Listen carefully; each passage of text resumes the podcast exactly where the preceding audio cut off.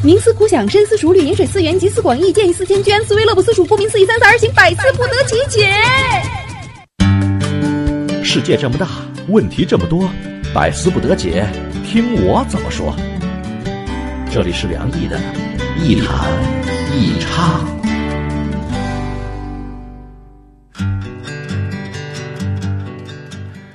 欢迎各位来到一谈一唱，我是梁毅。在收听节目的同时，别忘了哈，加入我的一谈一唱的微信粉丝群，把自己的意见、想法和感受和大家及时的互动分享。同时呢，在这个群里呢，说不定什么时候高兴了就会发红包。先给大家解释一下哈，今天节目大家可能听出来了，换了个版头。其实呢，这个版头也不是新做的，是好几年前给一个呃 A P P 合作节目的时候，那个时候做的版头。这几天呢，突然找出来了，觉得还行，还能用啊！今天就就用上了，大家也算是这个新鲜一下。今天呢，我们来说说最近登上这个热搜的樊登老师。樊老师的一段演讲视频最近被网友给翻了出来，说他呢拿这个义乌举例子，对义乌这个城市说了一些不怎么准确的话，比如说义乌的人口在下降啊，啊已经没有外国人了，呃五星级的酒店空着，特别便宜等等吧。然后呢，这个这段话就让网友，特别是义乌人民不满意了，网上开始声讨，让樊登道歉。那樊老师呢，也真的出来道歉了，承认有些数字确实不够准确，有失偏颇。那对于这个事儿呢，我也上网查了。一下，其实这个樊登说义乌的一些情况呢，并不是最近的事情了，他是二零一六年十月份在西安参加一个。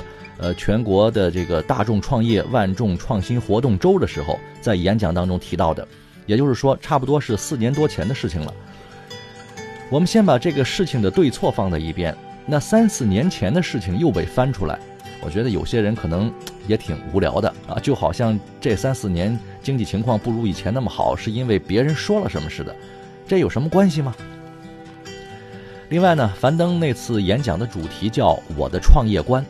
那这个演讲的网上视频大概有五十八分钟多一些，也就是说，在这个将近一个小时左右的时间里，义乌只是樊登为了说明创业这件事儿的看法而用的这个差不多一分钟的时间来讲的一个例子而已，确实有一点不准确，但是呢，也并不影响它的主题和思想，属于这个无伤大雅的小毛病。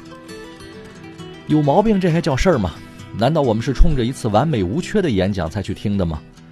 而拿着别人的小毛病大题小做的人，就有点吹毛求疵了。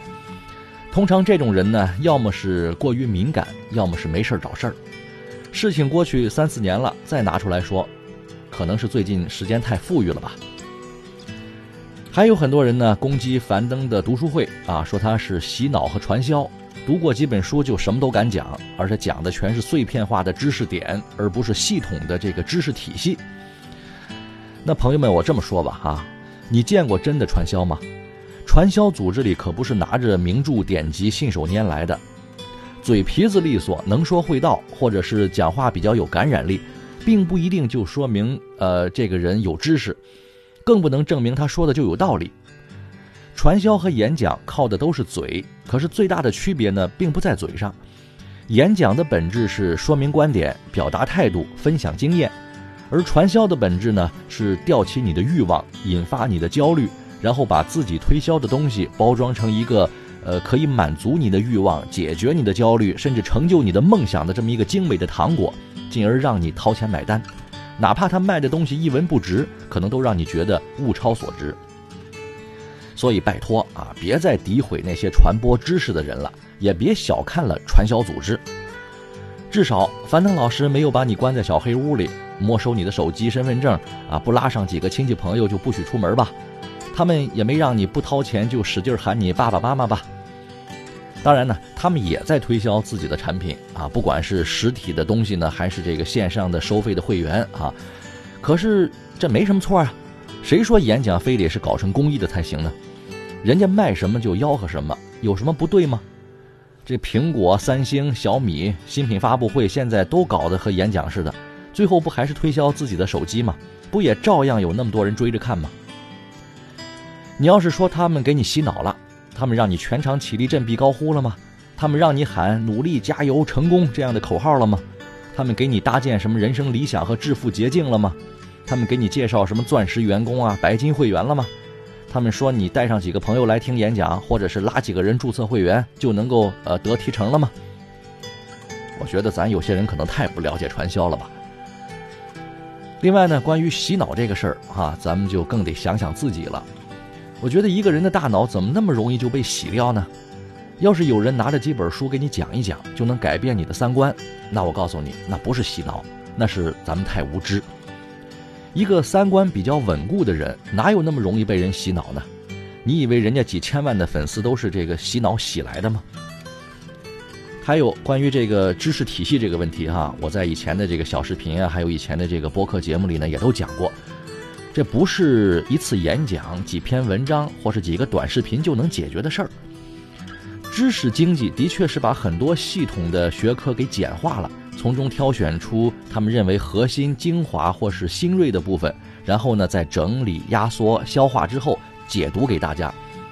可是也只有这样，才能让更多人的碎片化时间被利用起来啊！再说，这跟系统的学习一门课程或者是技术有什么冲突吗？我现在也在学习一门新的知识，我花钱买了教材啊，也买了网课。那我看了看，网课上平均一个老师的讲座就有几十期。那每期大概是三十分钟到四十分钟，总共有将近十位老师的课程，这还不算那些专项的呃习题讲解啊、考试的这个辅导啊等等。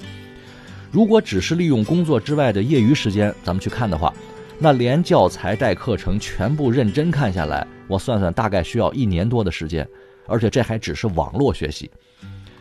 所以真正系统化的学习，你得放弃很多吃吃喝喝啊、那个网购啊、打游戏的时间。但是我知道有很多人都在这样做，我也没看到那些人抱怨什么，只是呃时间碎片化不系统的问题。人家吃饭、坐车、上厕所的时候，照样可以刷新闻、看视频、玩游戏。说白了，想系统学习，有的是机会，也有的是可以学的东西。这跟碎片化的提纲挈领式的学习没什么矛盾。再者，我也一再反复的说啊，这个。知识传播这件事儿呢，本身就很难。那些需要长时间系统性学习啊，甚至需要实际操作经验的知识啊、技能啊，是很难通过碎片化的学习完成的。真想给自己学一门手艺或者是技术，就真得有自己切实可行的计划和行动才行。其实不光是樊登啊，最近很多这个做读书节目或者是讲解人生哲学的老师呢，都好像是走下了神坛。那比如复旦大学的陈老师啊，比如做跨年演讲的罗老师啊，等等吧。其实我觉得这也不是什么坏事啊。名人名家走下神坛，本身就说明我们现在的观点更加多元化了。那你可以认同他，也可以反对他，甚至可以置之不理，这是个人的认知自由嘛。同时呢，也说明大家伙的认知能力提高了。原本那些拿来当这个金玉良言的东西，你现在觉得不稀奇了、不新鲜了，这是咱们的自己的知识丰富了啊。可以说你自己更见多识广了，那自然就会对一些别人的观点产生异议，甚至形成自己独特的看法。那这难道不是好事吗？其实，所有这些做知识传播的人。啊，不管是形成了自己的盈利体系，还是单纯的就是来讲课和演讲，他们传播的呢，其实从来都不是单纯的方法啊。方法，我这个这个词儿都特别强调一下。他们告诉我的不是方法，是什么呢？其实更多的是方法论，啊，是让我们知道怎么找到解决问题的方法，是这个找方法的方法。很多人不爱接受这样的知识，觉得这个方法论没用。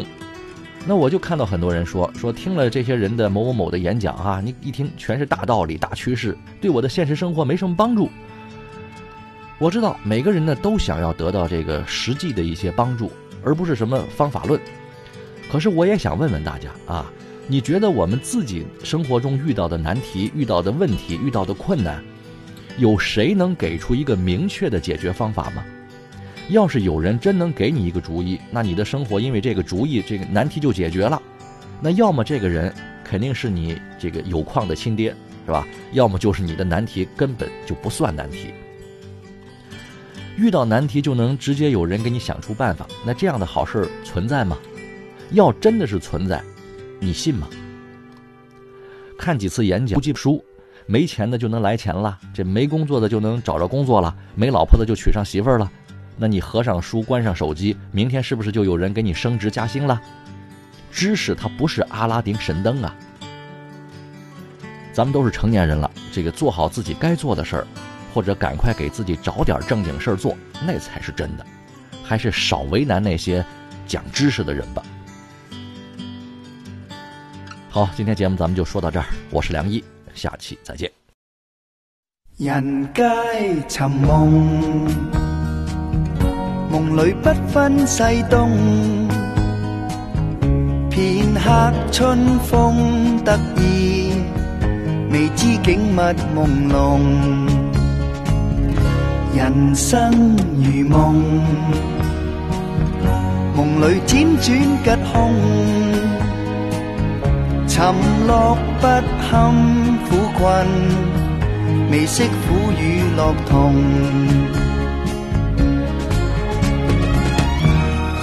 天造之材，皆有其用。振翅高飞，无需在梦中。南柯长梦，梦去不知所踪。醉拥他朝醒觉，是否跨风成龙？